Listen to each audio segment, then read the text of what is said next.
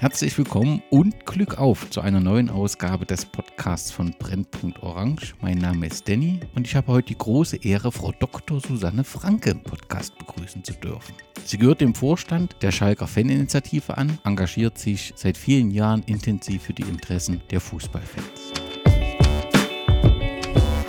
Mit der Initiative Back to Bolzen schuf sie ein kreatives Gegenprogramm zur vergangenen WM und war mit somit Teil der Bewegung Boykott Katar. Die vielbeachtete Initiative hat sich nun dazu entschlossen, seine wichtige Arbeit unter dem Slogan Fairness United zu verstetigen und sich dauerhaft dem Thema Menschenrecht und Fußball zu widmen. Insbesondere im Hinblick auf die internationalen Turniere ist diese Arbeit sehr, sehr wichtig. Denn im Brennpunkt steht dabei die Tätigkeit der Verbände, aber auch die Menschenrechtslage in Saudi-Arabien, dem Austragungsland der Club-WM 2023 und vermutlich auch der WM 2034.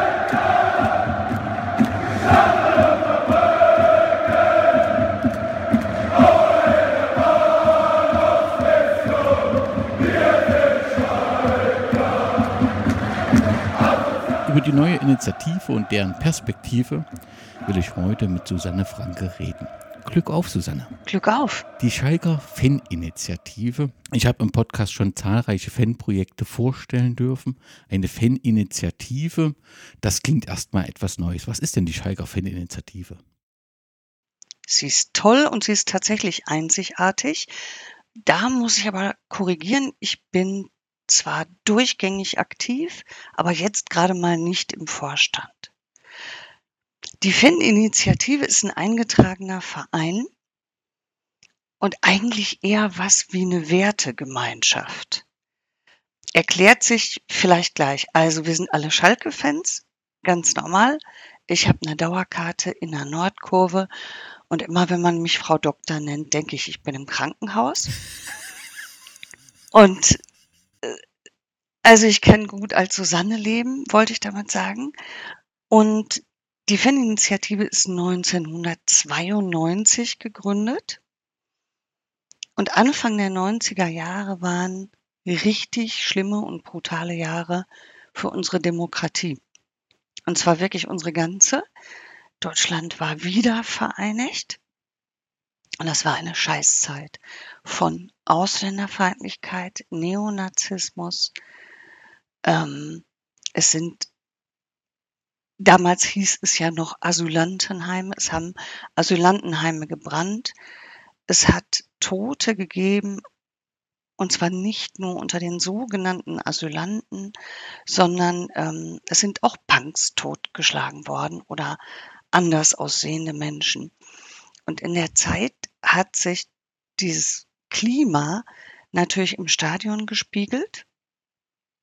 Und Schalker Fans war klar, dass wir jetzt nicht mal eben das Land retten können, aber das ist verdammt nochmal nicht in unserem Stadion so sein soll. Und aus diesem Grund haben sich damals Schalker gegen Rassismus gegründet und waren 92 zum ersten Mal sichtbar, als sie anlässlich des Schweigemarsches am 9.11. ihr Banner gezeigt haben. So war das.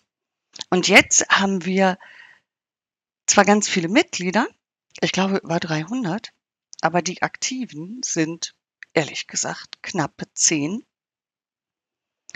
Wir wohnen in unterschiedlichen Städten. Wir, haben, wir sitzen nicht zusammen, wir, wir haben keine Gemeinschaftskneipe, wo wir uns einen schädeln, sondern ähm, wir betreiben einen Fanladen in Gelsenkirchen, der an Spieltagen aufhat, der als Projektbüro und so funktioniert. Und wir machen Projekte und Demos und Konferenzen und Vernetzung. Verstehe ich das richtig, dass das dann zu 100 Prozent ehrenamtliche Tätigkeit ist? Ja, so, genau so sieht es aus. Also wir geben eher Geld dafür aus, als welches zu bekommen. Das wäre eben die nächste Frage gewesen. Ihr seid so lange mit so vielen Projekten, dass Sie selbst in Thüringen angekommen sind, dass man das oh sieht, oh was ihr macht.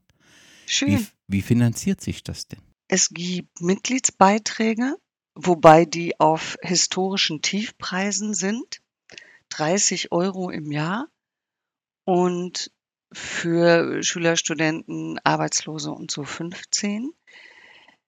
Das Einzige, was wir zudem regelmäßig bekommen, ist ein eine Zuwendung von der Stadt Gelsenkirchen, aber auch nur, wenn und weil wir Kinder und Jugendarbeit machen. Aber keine Sorge, das deckt auch nicht mal die Miete im Jahr ab. Also wir haben die Mitgliedszahlen als Sockel, deswegen freuen wir uns auch über die Mitglieder, selbst wenn sie passiv sind. Das Geld von der Stadt und ansonsten beantragen wir manchmal Geld für Projekte. Manchmal gibt es auch eine Großspende vielleicht, weil jemand sagt, boah, dass ihr einem ukrainischen U8-Team eine Teilnahme an einem Turnier in, in Deutschland ermöglicht, finde ich so geil, das Geld kriegt ihr jetzt. Die Gründung damals ist ein EV, also hat jemand gesagt, ja, wir brauchen ja eine Rechtsform, um eben auch verschiedene Projekte, Initiativen, also Finanzströme sicherzustellen oder was war damals die Intention, auch ein EV zu gründen? Genau das, dass du dass du formal agieren kannst. Und wir haben ja dann auch, ähm, recht schnell den Fanladen gegründet. Das heißt, du musst du musst was anmieten und Versicherungen und Ströme und so zahlen und haben damals auch das Fanmagazin Schalke Unser recht schnell gegründet. Das ist heute ein eigener Verein. Das habe ich auch gelesen, dass es seit 94 gibt. Da habt ihr ein eigenes Magazin und jetzt ein eigener Genau. Verein. Ist das so groß? Ja, ist das so eine riesen Resonanz und wie oft erscheint das? Wo wird das verteilt? Also das klingt auf Also jeden Fall das sehr spannend. das das Schalke Unser ist ja zum einen ganz erstaunlich, weil es ja kaum noch Printfernsehens gibt. Und der eigene Verein ist es eigentlich primär, ähm, weil früher die Faninitiative VISDP, also Verantwortliche im Sinne des Presserechts war.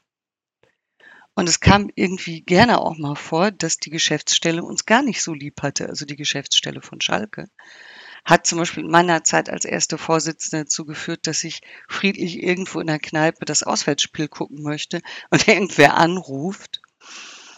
Ähm, und das heißt, ich hätte rein theoretisch, äh, müsste man das ja dann alles vorher lesen und dazu irgendwie Stellung beziehen. Und das ist ja unerwachsen. Also so ist es besser, ne? Sie, sie geben sich selber raus. Wir schreiben natürlich regelmäßig dafür. Genauso wie die Ultras, ähm, also Ultras Gelsenkirchen und unsere Freunde aus Nürnberg. Und das Schalke Unser, zärtlich SU abgekürzt, das kriegt jedes Mitglied zugeschickt, kostenlos. Und es wird am Stadion verteilt. Man kann es kostenlos bekommen, aber wir sagen immer, Kenner geben zwei Euro. Wie oft erscheint es?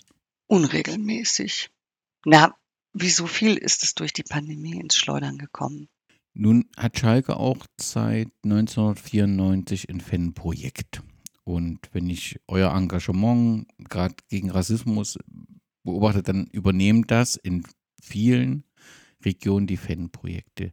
Wie ist das auf Schalke? Wie ist das Verhältnis miteinander? Gibt es da eine Art Konkurrenz? Gibt es da ein Miteinander? Wie funktioniert das? Oh, unbedingt ein Miteinander.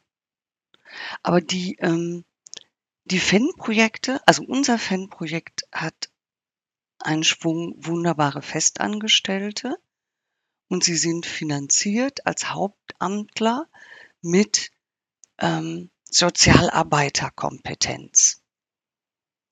Und sie haben dann, sie sind damit in gewissen Strukturen, ja, in einem verfassten Verhältnis zum Verein und natürlich zu Gelsensport, die eben auch ein Teil der wirtschaftlichen Kette sind. Und wir, wir machen ganz viel zusammen.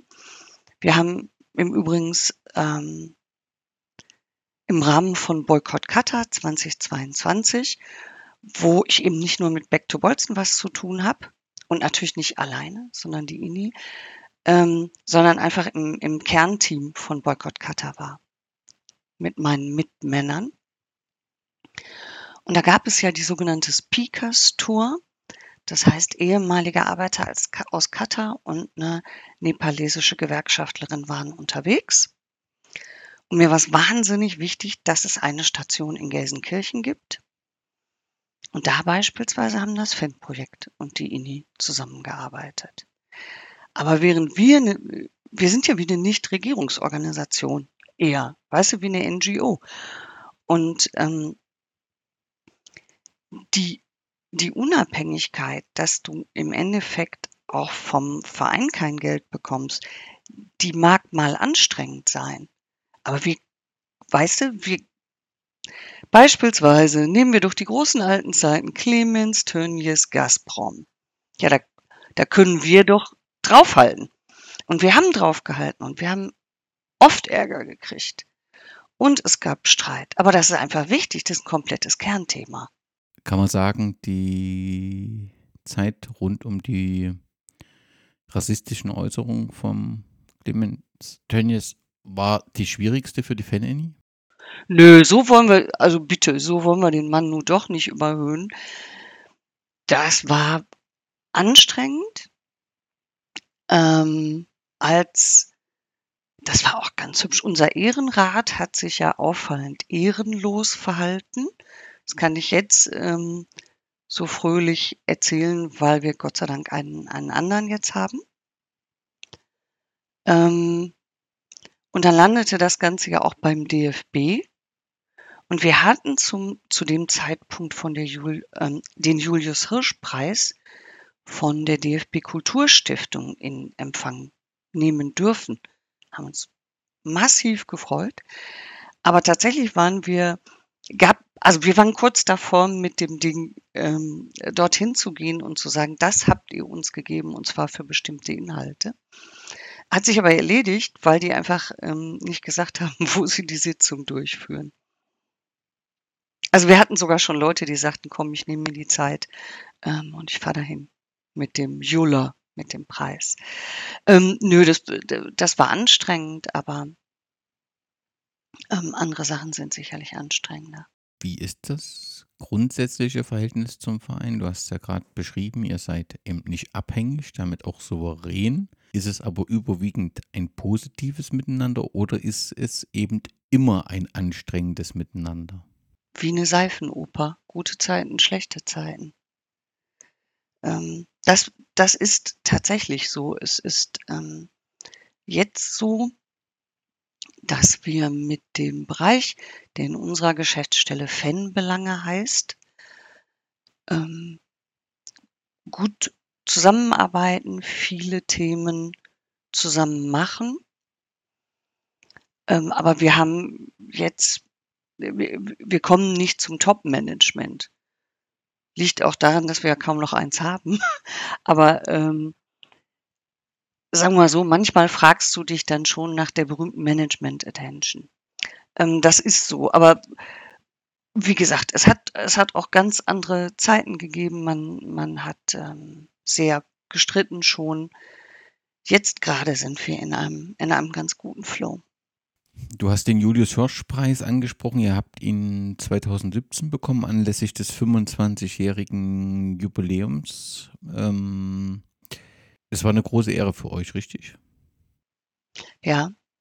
Und ähm, ja, auch da muss ich wirklich sagen, für mich, für meine anderen Aktiven vielleicht nicht so sehr. Ich wollte den auch haben.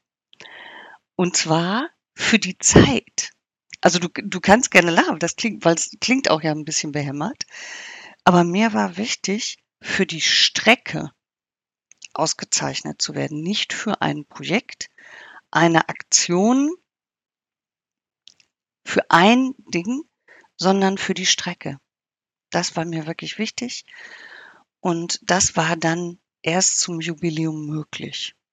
Ne, dann passte das zu sagen, so, jetzt sind sie 25 Jahre jetzt äh, kommt, kommt nicht der Oscar fürs Lebenswerk, wir machen ja weiter, aber genau, für, für die Zeit, für die Dauer. War das auch die, die Begründung, also die, das langjährige Engagement, also keine konkrete Sache, sondern es war tatsächlich eben für diese 25 Jahre? Ja, ich habe auch in der Bewerbung nicht, ähm, also nicht ein einzelnes Projekt vorgestellt, sondern nur um auf unsere anerkannt sehr pingelig gepflegte Chronik hingewiesen ähm, und gesagt, so, ne, welches, welches Projekt wollen, wollen wir herausstellen? Und du veränderst die Arbeit ja auch. Also, wir haben angefangen mit dem Namen Schalker gegen Rassismus und das Logo, was noch immer so aussieht, zeigt halt so ein Fußballbein, was ein Hakenkreuz zertritt. Also ging es gegen Rassisten und Nazis. Und auf der Strecke verändert sich Welt und es ist völlig normal, dass du Homophobie auch nicht tolerierst. Na, dass Antiziganismus nichts ist, womit du leben willst. Das heißt, du, ähm, du erweiterst ja auch deine Inhalte. Dieser Fanladen, ist das im Prinzip die einzigste ja, räumliche Art, um in Kontakt zu kommen? Also wie habe ich als neuer Fan von Schalke 04, wie komme ich mit euch äh, in Verbindung? Ich habe es verstanden, über das Schalke Unser wäre eine Möglichkeit. Nö, wenn wir sind wirklich, auch das ist noch so ein Spaß, wenn du es nebenbei machst. Wir haben eine Website, die ist ganz schön ähm, zu erreichen, weil sie nämlich einfach heißt fan-ini.de. Drei Buchstaben minus drei Buchstaben.de. Und wir sind auf Facebook, nerviger äh, Social-Media-Kanal, aber bitte.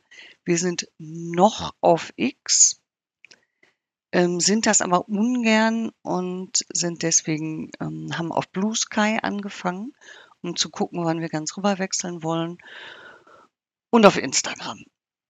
Also es gibt eine, eine Post-Ad-Adresse. Man kann uns wirklich richtig gut erreichen. Da muss keiner auf eine Ladensöffnungszeit warten. Uns kriegt man richtig gut über die Social-Media-Kanäle. Und dieser Fanladen, das ist aber, wenn ich es richtig verstanden habe, dort geht man automatisch vorbei, wenn man zum Stadion kommt, richtig? Jo, und am besten ist es, wenn man dann auch reinkommt. Das, der ist tatsächlich, ähm, es ist die äh, legendäre Straßenbahnlinie 302 die hochfährt zur Arena. Und äh, an der gleichen Linie liegen wirklich die Glückauf-Kampfbahn, also auf unserem Stück auf der Schalker Meile links. Wir liegen auf der anderen Seite. Die Haltestelle heißt auch Schalker Meile. Und dann fährt das Ding weiter hoch, da wo man Parkstadion und Arena erreichen kann. Der Julius Hirsch Preis war nicht die einzigste Auszeichnung. Es gab vor drei Jahren von der Julius Rumpf Stiftung, den Julius Rumpf Preis. Das, das, klingt, das klingt jetzt endgültig lustig, als ob wir nur Ju, Julius nehmen würden. Ähm, ja, Julius Rumpf war ein sehr, sehr engagierter evangelischer Julius Rumpf. Ja, ich dachte, jetzt hätte ich sie selber schon verwechselt. Ein sehr engagierter ähm, evangelischer Pfarrer und die Familie die genau wie bei der Hirschfamilie eben ähm, noch lebt und aktiv ist für diesen Preis, hat sich ähm, von der vergebenden Stiftung, also die sich darum gekümmert haben, überzeugen lassen, etwas für sie Ungewöhnliches zu tun. Die haben noch nie was mit einer Fußballorganisation zu tun gehabt. Und die fanden das ganz aufregend. Und wir fanden das auch aufregend. Ne? So. Eine, eine kleine Organisation vor einem protestantischen Hintergrund trifft auf die Schalker Fan-Initiative, deren, keine Ahnung, die gerade ein Informationsplakat zum Thema Transfeindlichkeit aufgehängt hat und so. Ähm, und das hat, weil das ganz aufrichtige Menschen waren, äh, klasse funktioniert. Es gibt sogar, da fällt mir gerade erst ein, wir haben einen winzigen Kanal auf YouTube, da stehen wahrscheinlich nur eine Handvoll Videos. Und da gibt es auch ein Video zu dem Preis, weil nämlich die Entscheidung zur Verleihung in die Pandemie fiel und wir es wahrscheinlich zwei Jahre später feiern konnten, ähm, haben wir überlegt, mal was Digitales zu machen, hatten wir alle noch nicht, und ähm, haben einen, einen Film gemacht mit Stimmen. Also mit einer wilden Mischung von Laudatoren. Es hat sich sogar E Echo Fresh ist sogar drin. also, aber natürlich auch die Vorsitzende ähm, der jüdischen Gemeinde. Und so. Ja, Überraschung. Wir hatten auch vorher Preise bekommen, mal als, als jemand Zeit hatte, sich drum zu kümmern, ähm, für ein Jugendtheaterstück Republik mit CK, also Blick auf Schalke, wo es um integrative Themen ging. Wir haben ja auch einen Schwung Preise bekommen. Das klingt alles auch nach, also nach Würdigung durch die Preise, aber eben auch nach sehr, sehr viel Arbeit. Du hast es vor uns gesagt, so mit den zehn Engagierten, so grob hast du das ähm, gesagt.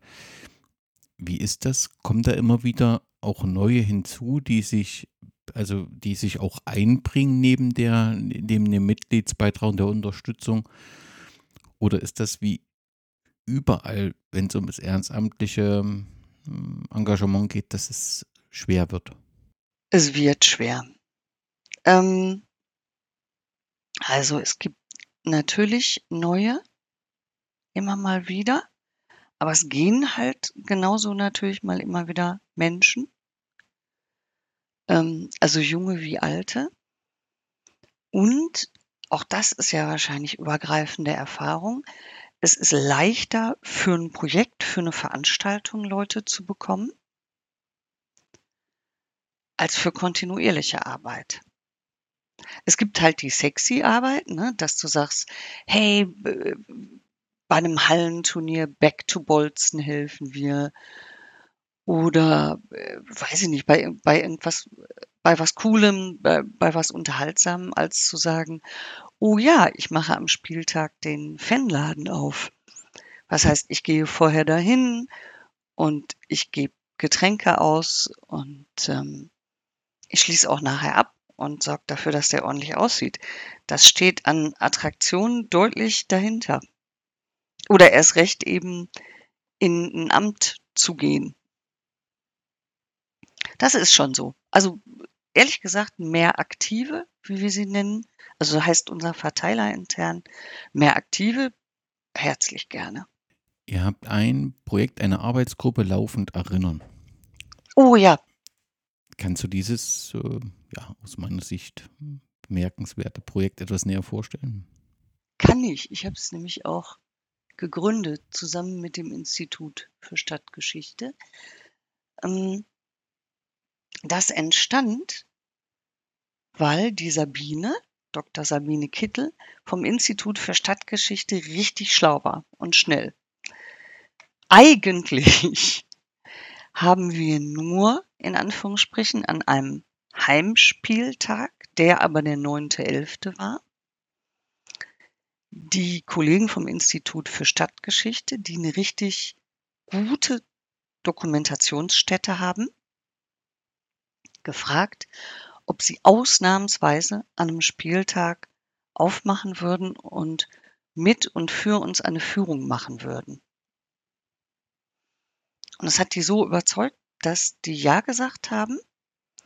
Wir haben die Führung gemacht und es wurde uns erzählt von einer ähm, zerstörten Tafel an einem Erinnerungsort in Gelsenkirchen.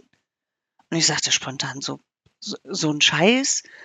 Ähm, was kostet denn so ein Ding? Ähm, also wenn das jetzt schwierig wird mit der Erstattung, dann können wir doch bestimmt sammeln und uns darum kümmern. Und Sabine klug wie sie ist, sagte, ja, aber es wäre ja viel nachhaltiger und viel wirkungsvoller, wenn ihr selber etwas erforscht und dann eure eigene Erinnerungstafel macht. Naja, naja, und so geschah es. Also wir haben uns praktisch mündlich verabredet, etwas zu tun. Dann hat sie ein Objekt wiederentdeckt, nämlich eine Grabtafel von 1977 auf dem Westfriedhof in Gelsenkirchen und sagte, da liegen verschiedene Nazi-Opfer, die im Leben nichts miteinander zu tun hatten. Und es gibt Quellen, aber die sind nicht erforscht. Jo.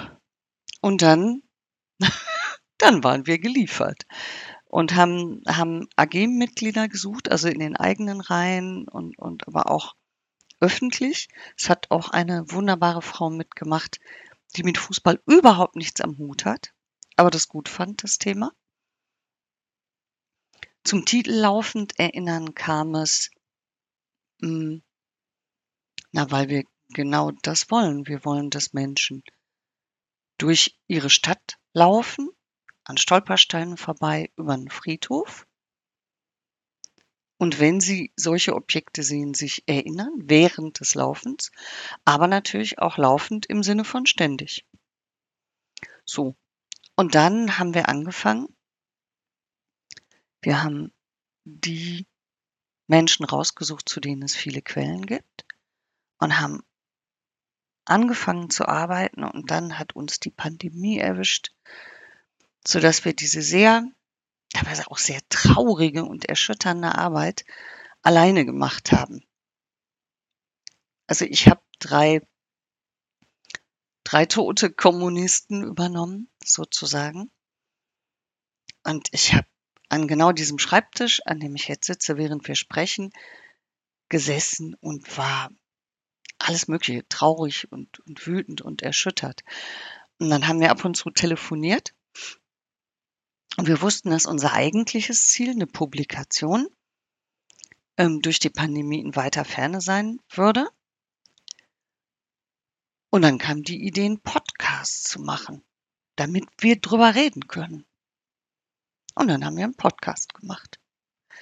Den gibt's auch auf allen gängigen Plattformen. Und Freunde von der Fan-Initiative haben gesagt, na, wir gucken uns das mal an. Also wir machen für dich die Technik, wenn du vernünftiges Material reinreichst. Und aufnehmen kannst du ja nun per Zoom und mit irgendwelchen Tools von Rechner zu Rechner. Und dann waren die ganz bezaubernd in der Zusammenarbeit und haben gesagt, haben geguckt, wie wir auf die Plattform kommen und was man tun muss. Und haben gesagt, hier, mach mal einen Jingle. Kannst nicht einfach sagen, guten Tag. Ähm, ja, und dann haben wir diesen Podcast gemacht. Und jetzt endlich auch die Broschüre. Die gibt's auch wirklich. Und ähm, das, das war eine aufregende Arbeit, weil es so viele unterschiedliche Opferarten gab. Zwei aus der Gruppe hatten jeweils ein unterschiedliches Euthanasieopfer. Und das ist einfach zum Kotzen. Aber sie haben es durchgehalten. Also es ist zum Kotzen, weil einfach irgendwann ähm, die Nazis entschieden haben, dass lebensunwertes Leben zu teuer ist. Und es gab eine, eine zu erfüllende Quote, eine Anzahl von Menschen, die man zu töten hatte. Und bei uns in Nordrhein-Westfalen sind die in Hadamar umgebracht worden. Und ja, ich hatte meine angeblich brandgefährlichen Kommunisten, die unbewaffnet waren, die keinen Umsturz vorhatten, die, pf, weiß ich nicht, engagierte Bergleute waren, zumeist.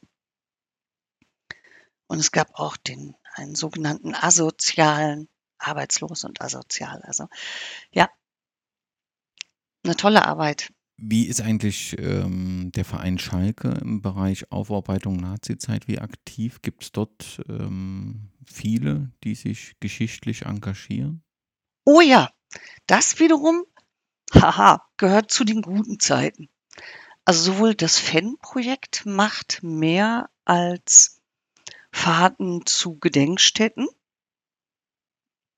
Und auch in der Geschäftsstelle von Schalke gibt es sehr tolle, engagierte Menschen, auch aus unterschiedlichen Bereichen. Und die haben beispielsweise, das ist eine richtig gute Publikation, das heißt Spurensuche und hat auch wieder zusammen mit dem Institut für Stadtgeschichte ähm, die Schicksale aller jüdischen Menschen also nur diese sogenannte Opfergruppe, ähm, gesucht und recherchiert, die mit dem Verein Schalke 04 zu tun hatten. Einige davon sind von den Nazis getötet worden. Ha, sehr wenige haben überlebt. Und das ist eine tolle Publikation, weil sie dich auch durch die Stadt führt. Das heißt, von jedem gibt es auch entweder eine Erinnerungstafel, also einen Erinnerungsort, wie es bei uns heißt, oder einen Stolperstein und man kann die praktisch langlaufen und besuchen. Und auch an einem anderen Projekt haben die Geschäftsstelle und das FEN-Projekt gearbeitet. Ähm, wir haben auch einführen können, dass man ziemlich viele, naja, jetzt sage ich schon ziemlich viele, also dass man Menschen findet, die beispielsweise am 9.11. oder an anderen Gedenktagen mit einem Stolpersteine putzen gehen. Da sind, da sind wir gut, glaube ich, in Gelsenkirchen. Und wir sind auch alle bei Nie wieder. Ähm, Erinnerungstag im deutschen Fußball aktiv. Wir haben, ähm, da gab es nicht immer ähm, Eröffnungsveranstaltungen, die wirklich live waren und als bundesweit galten. Und ähm, so eine haben wir aber tatsächlich so am Pandemieende hybrid ähm, auf Schalke gemacht. Das war toll. Und da habe ich zum Beispiel mit einem mit Thomas Spiegel von der Geschäftsstelle moderiert. Also das, das, das ist wirklich gut. In, glaube ich, fast zwei Wochen oder etwas mehr als zwei Wochen feiert ihr euren 30 plus 1 Geburtstag. ja. Es gibt eine ordentliche ähm, Party. Gibt es einen Grund, warum äh, war bei der 30 noch ein bisschen die Sorge wegen der Pandemie oder warum der 30 plus 1? Echt einfach keine Ressourcen. Wir hatten, wir hatten total viel gemacht und haben zu spät angefangen, irgendwie nach Räumen zu gucken und so und haben dann gemerkt, irgendwie, ab jetzt kann es nicht mehr schön werden. Und dann hat sich in diesem Jahr eine, eine fröhliche Gen gefunden und hat gesagt, wir wollen wieder wie früher mit Live-Mucke und, ja, meine Damen und Herren, hoch die Tassen und das Tanzbein. Und ähm, der, der hat mich total gefreut. Also war einfach eine, eine kleine Gruppe von, von Leuten, die auch so viel Konzerte zusammen gucken. Und die haben das dann beschlossen. So, freut mich sehr. Wenn wir die nächsten 30 Jahre nach vorn blicken, ja, lass es vielleicht 10 sein, wenn wir in 10 Jahren uns widersprechen, wie müsste die Entwicklung der Fanlinie sein, dass du zufrieden bist? Eine konstante Fortführung und eben auch eine gute personelle Besetzung? Ja, genau das.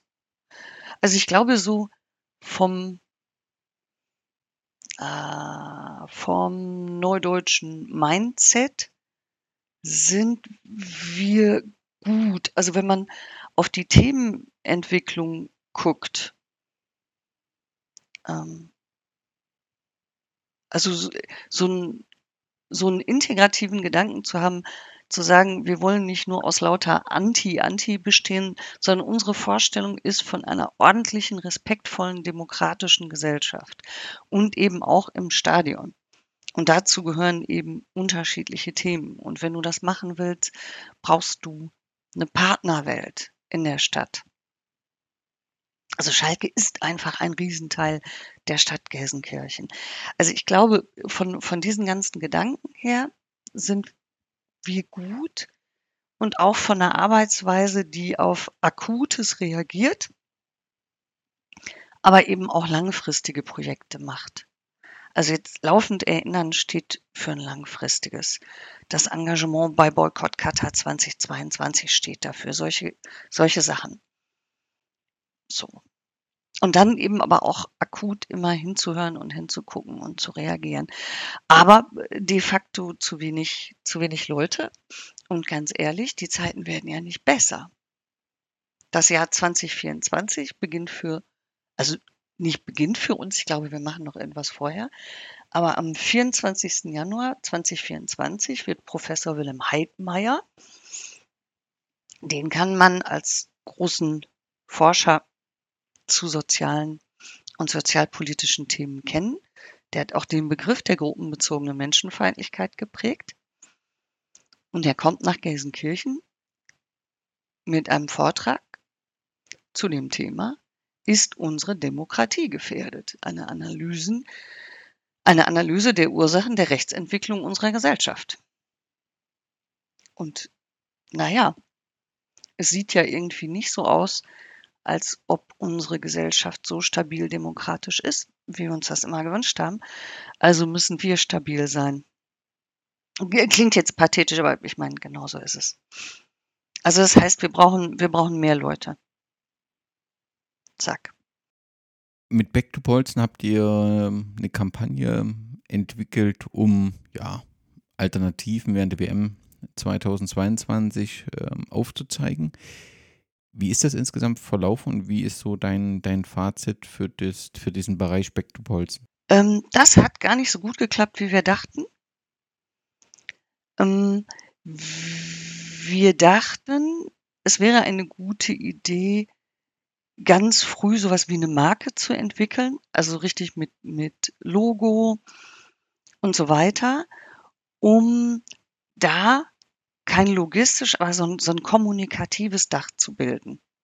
Dass praktisch alle, die sagen, ich will die WM nicht gucken, aber ich will ein Alternativprogramm machen, sich unter diesem Dach wiederfinden. Ähm, also eine ganz rührende Idee, aber was passiert ist, ist natürlich, dass ganz viele ähm, zwar in dem Kontext aktiv wurden, aber die Dinge alle einen eigenen Namen hatten. Also alle möglichen Turniere haben stattgefunden, hatten aber einen eigenen Namen und nicht ähm, Back to Bolzen. Also sprich, die Dachmarke hat nicht funktioniert, aber in dem Kontext haben wir uns wenigstens bemüht, ähm, und das hat auch geklappt, halt ähm, ja ziemlich viele Leute so zu motivieren. Also es hat sich ein Kinobetreiber aus dem Rheinland gemeldet und wir haben dann ähm, Boykott Qatar 2022, die eine eine eine Toolbox ähm, online stellen wollten, ähm, haben wir da unterstützen können. Also Toolbox im Sinne von, hier haben wir Ideen zu Alternativprogrammen und da haben wir beispielsweise ähm, den wunderbaren Dokumentarfilmverleih Mind Jazz gefragt, ob wir kostenlos und legal, legal deren Filme zeigen können. Und so. Und ganz, die Kneipen zum Beispiel haben eine eigene Initiative gegründet. Kein Cutter in meiner Kneipe.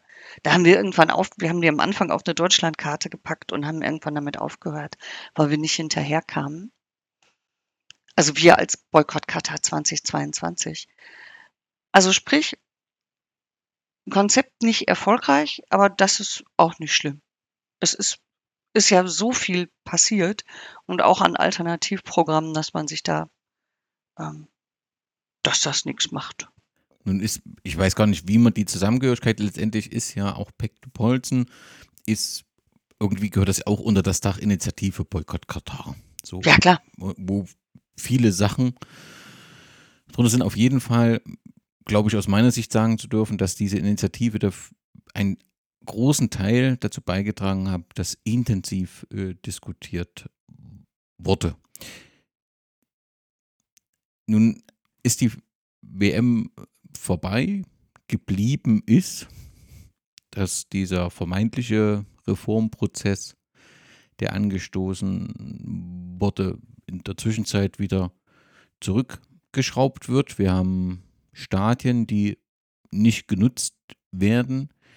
Wir haben ähm, eine Kommunikation hinsichtlich Nachhaltigkeit, die widerlegt ist, also die nicht stimmte in der Kommunikation. Und wir haben, ja, man kann sagen, wir haben FIFA und ein Land Katar, was vermeintliche Gewinner sind, wenn man das jetzt finanziell und von, von Imagegenerierung rund um die WM sieht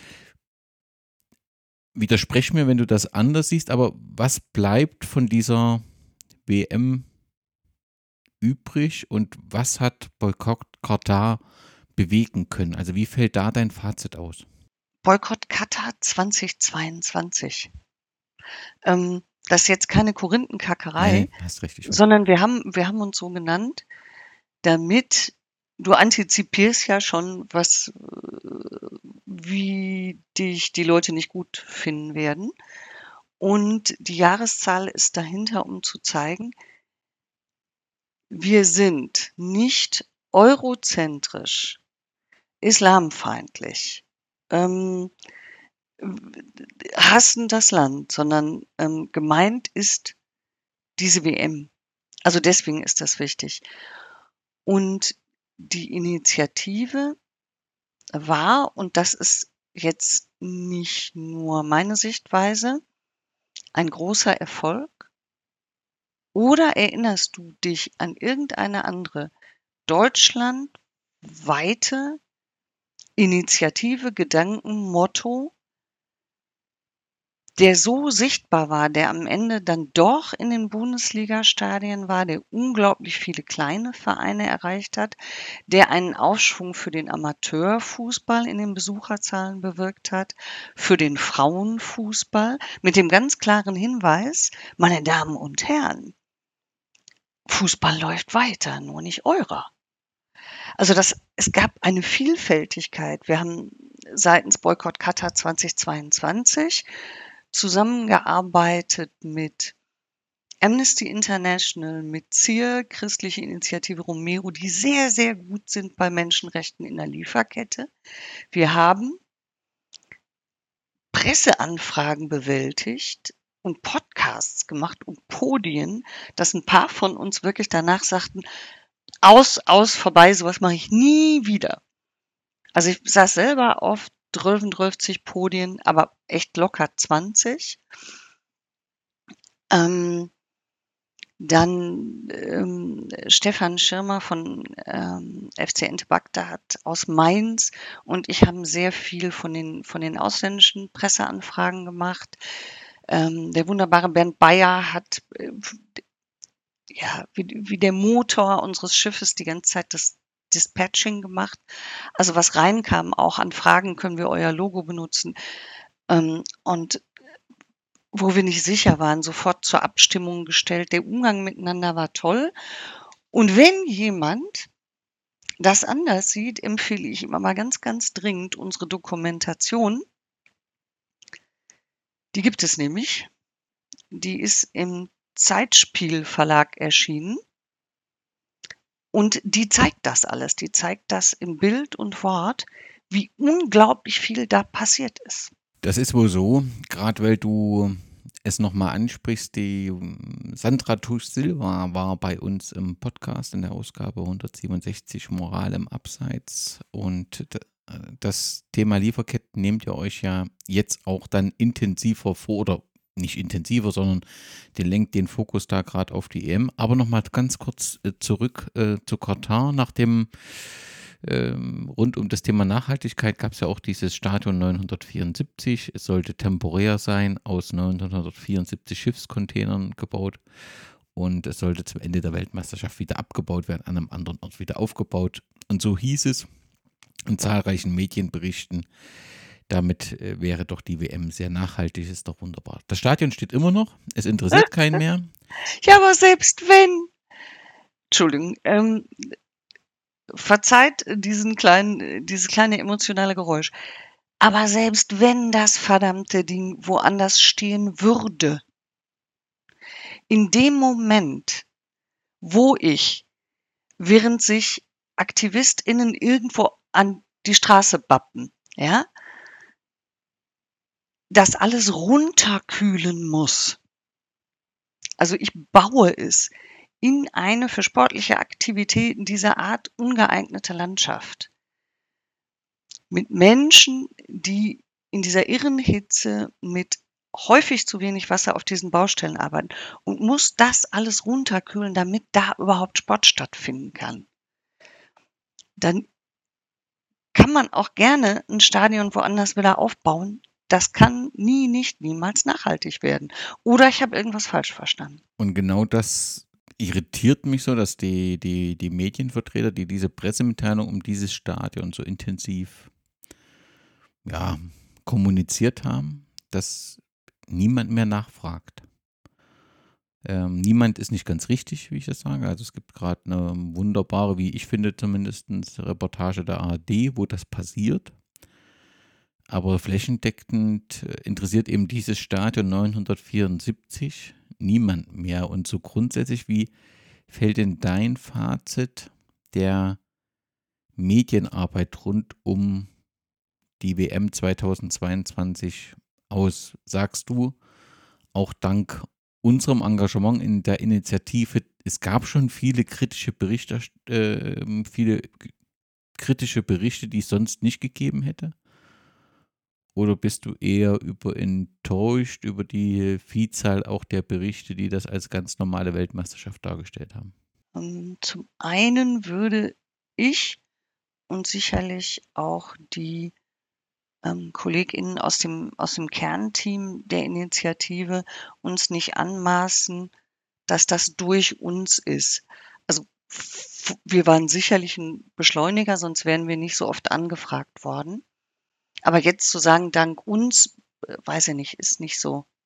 Ist nicht so unser, um Wächter zu zitieren, wahrscheinlich guckt wieder kein Schwein auf uns. Aber ähm, na dann, Seite 3, Süddeutsche Zeitung, ne? FR, ähm, dann gab es natürlich auch die Journalisten, die diese Dinge sowieso tun. Benjamin Best mit, seinen, mit seiner Fernsehdoku. Also Best ist ja auch jetzt wieder ähm, sichtbar zu dem Thema. Und er hat ja sehr früh in, ähm, investigativ zu dem Thema gearbeitet. Auch er hat viele Podien wahrgenommen. Wir waren auch, glaube ich, zwei Veranstaltungen haben wir, glaube ich, in Anführungsstrichen zusammen gemacht, also bei denen wir beide Gäste waren. Eine davon im Fußballmuseum. Also das gab es und vor allen Dingen, das gab es in steigendem Maße. Also auf die WM zugehend wurde es dann doch immer, immer mehr. Und ansonsten, es ist, es doch wie bei anderen Themen auch, es gibt halt nicht so wahnsinnig viele Zeitungen, die sich noch ähm, eine Redaktion eben mit, mit, mit Qualität leisten können. Wie viele große überregionale Zeitungen gibt es in Deutschland? Ähm, nö, das, da würde ich mich nicht beschweren wollen. Da ist am Ende eine Menge passiert. Und dann gibt es halt Journalisten, die sowieso praktisch dieses Themengebiet ja bearbeiten, wie äh, Christoph Ruf oder Ronny Blaschke und weitere. Jo. Und äh, die kennt man ja, wenn man das lange macht und die einen auch. Nö, das, da, da gibt es sicherlich keine gesonderte Klage und am, am Ende fand ich es ähm, fand ich's dann eigentlich auch angemessen und dass du nicht alle erreichst, herrgottig. Wenn du, wenn wir dann mit dem Thema alle erreicht hätten, dann würden auch unsere Wahlergebnisse anders aussehen. Du sprichst immer vom, vom Kernteam, wenn ich mir so dieses äh, Bündnis anschaue. Ich glaube, in, in Frankfurt war so das Treffen unter dem Motto Nicht unsere WM. Dann war das sehr ähm, heterogen. Was mir immer aufgefallen ist, anfangs zumindest, dass so die Ultraszenen, die sonst solche Themen setzen, dann nicht mit waren und, und im Prinzip äh, fehlten. Hat sich das dann im Laufe der Kampagne geändert? Also klar haben viele Kurven das unterstützt, das äh, völlig klar mit Spruchbändern und natürlich auch thematisch. Aber waren, waren Ultras auch Teil dieses Kernteams? Nö. Das Kernteam waren aber sowieso ja keine zehn Leute. Ähm, also die sieht man ähm, hinten in der Broschüre auf einem Bild ein paar Gestalten. Ich fürchte, ich bin die kleinste. Ähm, das, das Team war eh klein und ähm, wir hatten regelmäßige Videocalls und hatten dann immer verschiedene Gäste und haben auch immer gehofft, dass die bleiben. Wir haben viel mit QFF gemacht die, ähm, und mit Gesellschaftsspieler aus Berlin, von denen eben auch ein Vertreter mit im Kernteam war. Und nö, da war kein Vertreter aus der Ultraszene bei, hatte ich aber auch nicht mit gerechnet. Weil zeig mir die Ultras, die eine enge Bindung an die Nationalmannschaft haben. Also das fällt, also das fällt da schon auseinander, welche Art von Fußballfan du bist. Und ähm, bei uns war es ja auch nicht so, also mich haben, hat die Nationalmannschaft auch nie so gepackt. Ähm, aber die Themen haben, haben mich halt so gepackt. Das war dann der Grund fürs Engagement. Und die Zusammenarbeit war wirklich, wirklich toll. Kann ich nur jedem Einzelnen für danken.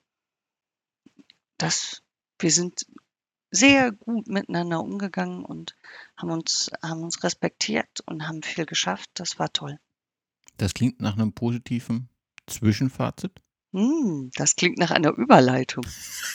Nun wird aus Boykott Katar 2022 wird Fairness United. Was verbirgt sich dahinter? Die Tatsache, dass unser eigentliches Gefühl, nachdem das Ding endlich abgepfiffen war und dann ja auch noch, da kam ja noch der Kraftakt, die Broschüre zu erstellen. Äh, gewisse Leute sagten, mein Gott, jetzt ist es vorbei. Und man muss ja zur Kenntnis nehmen, ist es ja nicht. Also du, du hast ja auch schon das Thema Saudi-Arabien angesprochen. Und das ist nicht das einzige Thema. Also wenn wir drauf gucken oder den Reformprozess Kicher der FIFA, also sprich, wir haben alle es irgendwie geschafft, unser WM-Engagement zu überleben, aber alle Themen sind ja noch auf dem Tisch. Alle großen Themen. Also Menschenrecht gleich Arbeitsrecht und das Recht aller sogenannter ähm, Gruppen. Ähm, die erratische Vergabe der FIFA, dann aber auch, dass jetzt der DFB sich äh, ja wirklich hinstellt und sagt, jetzt ist alles gut. Diese, bei dieser EM in Deutschland wird alles gut sein und nachhaltig. Und dann ist die Welt kurz wieder schön. Oder für immer wieder schön. Ähm, wir haben festgestellt, dass wir das alles nicht ganz so sehen und haben dann sehr über einen Namen gerungen. Über, mit, um einen Namen gerungen, ähm, weil, weil das so schwer zu fassen war. Und dann haben wir aber festgestellt, meine Güte, es geht, es hat eine internationale Themendimension. Für uns stehen ganz weit vorne Menschenrechte. Ähm, dann haben wir geguckt, was schon alles vergeben ist und sind dann bei Fairness United gelandet. So sieht's aus. Und dahinter verbirgt sich ein Themenspektrum. Davon ist ein Teil schon online, ein Teil nicht. Weil wir ja alle auch noch ein anderes Leben haben. Äh, Fairness United hat, hat ähm, die alten Kanäle umgeschaltet, also auf X und auf Facebook und auf der Website die alten Inhalte, die teilweise ja richtig klasse waren, also auch von Gästen, jetzt nicht Selbstlob, sind in einem Archiv, damit wir das noch haben. Was schon fertig ist, ist ein Flyer über Saudi-Arabien und sein Sport-Fußball-Engagement. Das haben unsere beiden Autoren gemacht und es ist richtig gut. Den kann man sich als PDF runterladen. Wir hatten überlegt, den zu drucken, haben aber dann gedacht, nicht, dass du das druckst für Geld und, und dann ähm, sich die Leute gar nicht interessieren. Mal gucken, sollten sich Anfragen ganz fürchterlich häufen, dann würden wir vielleicht auch drucken. Das ist aber fertig und, und bereit, weil man ja jetzt ein anderes Motto hätte. Bei Saudi-Arabien kann man ja noch sagen, Saudi-Arabien verhindern statt Saudi-Arabien boykottieren. Also man darf ja mal Ziele und Wünsche haben. Das, das ist das eine. Dann ähm, haben wir gedacht, man, man kann das ja auch mal formul also abstrakt formulieren. Sprich, wir haben was geschrieben zum Thema Vergabekriterien durch die FIFA. Der Text ist schon online. Ähm, da gibt es auch viele Organisationen, die den auch gut finden. Und der beschreibt kurz, was wir glauben, was ein Gastgeberland auszeichnen sollte, damit dort eine WM stattfinden kann. Unsere Gedanken gingen auch darum, ne, wie geht man mit Teilnahmeländern um? Da wird ja auch immer drüber gestritten, jetzt gerade beispielsweise im, im Kontext des ähm, russischen Angriffs auf, Angriffskriegs auf die Ukraine. Das wird ja mal aufgeweicht. Also darüber machen wir uns auf so einem abstrakten Level Gedanken und konkret eben Saudi-Arabien und zur EM 2024 die Sponsoren. Da sollten bald ich weiß nicht wann wann ganz genau, ähm, sogenannte Factsheets online gehen ähm, zu den einzelnen Hauptsponsoren. Und da geht es auch gar nicht darum in Bausch und Bogen das alles ganz schrecklich zu finden, sondern einfach es kritisch zu beleuchten.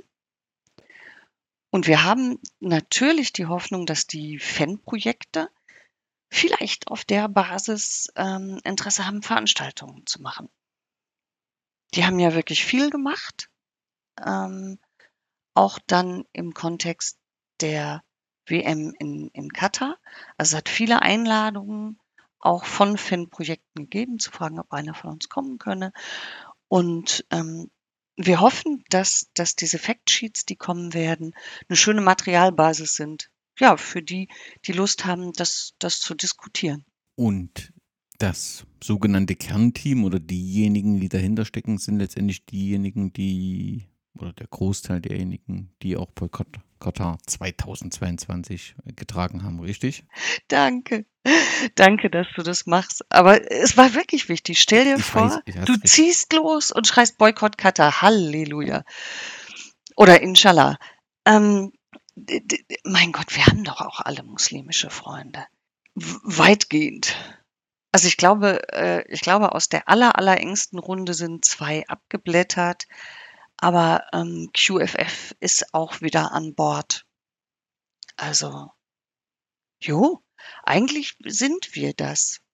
Ich, ich glaube, wir haben uns im guten Sinne auch sehr aneinander gewöhnt, so, so im, im Arbeitsrhythmus, in, in der Art zu arbeiten, dass du das hinkriegst, obwohl ähm, immer mal wieder Menschen weg sind, ich ganz oft beruflich. Was erwartet uns denn dieses Jahr mit der Club-WM ähm, in Saudi-Arabien und dann voraussichtlich der WM-Bewerbung für 2034? Wird das nochmal dasselbe? Das, das Ding ist, bei der Club-WM, ähm, da hätte man so schön schon was machen können zum Kontext Saudi-Arabien. Ist aber Käse, wenn keiner teilnimmt. So. Also das, das, ähm, das ist, das ergibt nicht einen so schönen Kommunikationsanlass, wie wir uns das erhofft hätten. Das heißt, wir können, ne, wir können jetzt immer nur sagen, hier ist eine Broschüre, wir haben eine Haltung und zwar sogar eine informationsbasierte Haltung. Mm. Und äh, bei Saudi-Arabien hoffe ich, tatsächlich, wenn es wirklich um die WM-Bewerbung geht, ähm, dass man in einen verhindern Modus kommen kann. Prognostizieren kann ich da nicht gut, weil weil das jetzt noch kein, jetzt kriegst du die Leute noch nicht bewegt. Also was, was jetzt ähm, in der Kommunikation gut funktioniert, ist eben über diese Vergabekriterien zu reden.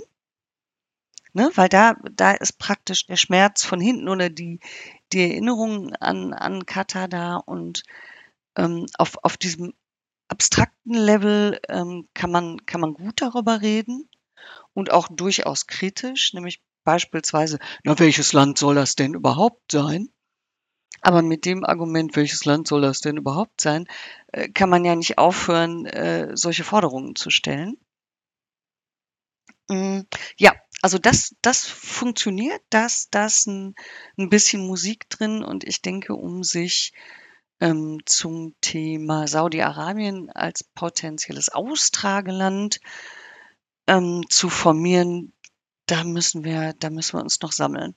Da muss man mal gucken, wann man das machen kann. Aber die Broschüre liefert da sehr gute ähm, Informationen schon mal. Die kann man wunderbar runterladen und ist ein sehr guter Überblick, wenn ich euch unterstützen will. Wie kann man euch denn unterstützen? Diejenigen Hörerinnen und Hörer, die den Podcast hören und sagen, das taugt mir sehr, dass ähm, diese grundsätzlichen Kriterien auch, die für so eine äh, Vergabe bedacht werden sollen, was kann ich denn tun, um euch zu helfen? Teilen, verbreiten. Ähm, also uns helfen, die Kommunikationskanäle wieder populärer zu machen. Ähm, Fairness United ist noch nicht auf Blue Sky, das muss zugegeben werden. Also, aber wirklich ähm, unterstützen, durch Liken, Teilen, äh, Freunden auf den Senkel gehen, die Themen zu kommunizieren. Und wenn jemand jetzt wirklich sagt, boah, ich total spannend, sich melden und ähm, beispielsweise Ideen austauschen, was man denn während der EM machen kann, ob man beispielsweise sagt, auch weißt du, ich bin in so einer, keine Ahnung, in einer Menschenrechtsgruppe oder so etwas und ich könnte mir vorstellen, so einen Abend zu gestalten. Sowas. Also es ist nicht so, dass, dass wir, ähm, dass wir Geld bräuchten.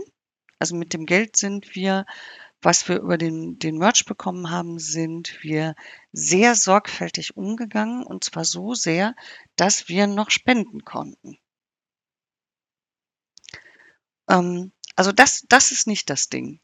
Aber passiv liken, teilen, mögen, mit Menschen reden, aktiv gerne werden und dann kann man uns auch anschreiben und uns unter der Info-Adresse erreichen. Beispielsweise mit brillanten Ideen für die Zeit während der WM. Da kann auch jeder, entgegen bösen Gerüchten sind wir ähm, alle sehr lustig und, und ähm, trotzdem irgendwie immer noch Fußballfans. Und ich ganz massiv. Ich habe meine Dauerkarte. Ich fahre am Wochenende nach Nürnberg. Ähm, aber während der WM kann man was machen. Wer Ideen hat oder wer sagt, ähm, ich möchte mich mit euch über Ideen austauschen, total gerne an alle Fanprojekte. Es wäre super, wenn ihr was macht zur, zur EM. Ganz wunderbar. Die letzte Frage geht natürlich um dein Herzensverein, Susanne. Was muss denn passieren, dass es wieder besser wird? Schwierige Situation, oder? Das ist, das hat so weh getan. Also ich habe bis zu dem Heimsieg vor ein paar Tagen, habe ich wirklich gedacht, das geht jetzt völlig haltlos und nahtlos äh, sofort noch, noch eine Etage tiefer. Und wie kommt man zurück, wenn man diesen Weg geht? Also ich war richtig traurig, hatte richtig, richtig Schmerzen. Ähm, ich habe nach dem Heimsieg, der ja auch deutlich spannender war, als ich mir das so wünschte, mit dem 3-2, hätte ja auch mal 3 zu 1 sein können, ähm, habe ich so ein bisschen Hoffnung zurück. Und was wir brauchen, ist das, was ich mir ich seit Dekaden wünsche und nie passiert. Können wir einfach mal Stabilität, Kontinuität. Nein, ich bin noch immer keine CDU-Wählerin. Ähm, aber das, das ist das, was wir brauchen. Und nein, ich möchte jetzt auch nicht darüber diskutieren, ähm, ob es richtig war, sich vom, vom Trainer Reis zu trennen. Aber wenn du dir die Häufigkeit der Trainerwechsel anguckst, das kann, was auch immer die motiviert hat und ob man sie begründen kann oder nicht, kann das einem Verein, siehst du, da knirscht sogar das Mikro, kann das einem Verein ja gar nicht gut tun. Plus, meine Damen und Herren, das hat ja auch was mit Geld zu tun. Die gehen ja nicht alle sofort weg und sagen, ach ja, sehe ich ein. Jetzt möchte ich auch gar kein Geld mehr von euch. Ähm, und ein ähnliches gilt eben in einem richtig kraftvollen Vorstand. Auch das ist ja gerade nicht so. Ja, es ist, es ist in mehrfacher Hinsicht sportlich auf Schalke. Dass jetzt der Name Clemens Tönnies wieder auftaucht, ist. Mein Gott im Himmel. Entschuldigung. Aber das, das ist doch Susanne, du sprichst öffentlich. Reg dich ab. Also, wenn es irgendeinen Beleg für ein haltloses alte weiße Männer sollen was retten Syndrom gibt, dann ist es doch das. Wir sind lange Jahre unter Tönnies offenen Auges da reingelaufen in diese Situation. Der war dabei. Der hat keine sportlichen Kompetenzen oder ich hätte was verschlafen. Ich weiß nicht, ob tote Tiere zerteilen irgendwas äh, bedingt an Fußballkompetenzen und darauf sei explizit hingewiesen. Clemens Tönnies hat ja nicht unglaublich viel Geld verschenkt, sondern der hat es zu marktüblichen Zinsen verliehen. Nicht geschenkt, geliehen. Und vielleicht zu einem Zeitpunkt, in dem das Banken nicht gemacht hätten, aber noch immer verliehen mit Zinsen. Der ist nicht gekommen mit großen Weihnachtsengelnflügeln und hat daraus die Scheine über Gelsenkirchen-Schalke rieseln lassen. Wie kannst du sowas fragen? dass man sich so aufregt. Nein, das, das ist einfach, ich, das ist auch so eine Geschichtsvergessenheit. So eine Geschichtsvergessenheit, du, du kannst dir das doch angucken. So und so lange war Tönnies Aufsichtsratsmitglied und Aufsichtsratsvorsitzender. Der hat die Berichte auf unseren Versammlungen begonnen mit Ich hab. Also der Aufsichtsrat ist ein Gremium und damit ein Plural und damit ein Wir war nicht so. Und man könnte sich auch einfach mal angucken in dieser wunderbaren langen Zeit, was ist da passiert, wirtschaftlich wie sportlich. So, jetzt atme ich ganz ruhig. Gewinne meine Blumenhaftigkeit zurück. Ich habe so schön zwischendurch nicht. Ich habe heute wenig geschimpft, finde ich. Ich habe mich nicht so aufgeregt und dann machst du das. Ganz lieben Dank, äh, Susanne, für dein unfassbar großes Engagement. Egal, ob es die Fan-Inni ist oder ob es eben hier dieses Engagement rund um die WM in Katar 2022 äh, war oder auch zukünftig hinsichtlich der Menschenrechtssituation in den jeweiligen Gastgeberländern. Und natürlich ganz herzlichen Dank für die Zeit, die du dir genommen hast. Glück auf, Susanne. Glück auf.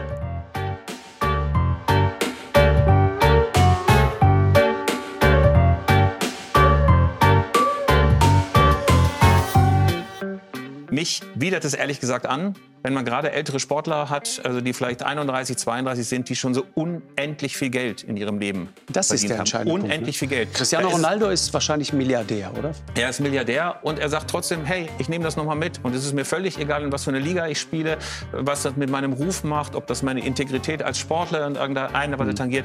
Ich nehme das Geld einfach mit. Und es ist das Gleiche bei Neymar. Es ist jetzt was, bei was ist mit Jordan Henderson? Jordan Henderson ist für mich eines der tragischen Beispiele. Einer, der in seinen Liverpool-Zeiten ein hochgeachteter Profi war, der sich extrem für die LGBTQ-Rechte eingesetzt hat. Einer, der auch für Minderheiten ein Auge hatte, der sich immer wieder durch kluge Äußerungen in die Schlagzeilen ähm, gespielt hat. Und dann stellt man fest, der geht einfach, er hat wahnsinnig viel Kohle geboten bekommen und eiert jetzt rum, hat zum Beispiel auch zugelassen, dass er auf einem Bild, einem Vorstellungsbild, ähm, auf dem er zu sehen war bei seinem neuen Club, dass das schwarz-weiß eingeblendet wurde, damit man die Regenbogenbinde Im, an seinem im, Arm nicht sieht. Naja, das sind Absurditäten, die man eben macht, wenn man unfassbar viel Geld nimmt und in der Schuld dieser Auftraggeber dieser neuen Vereine ist.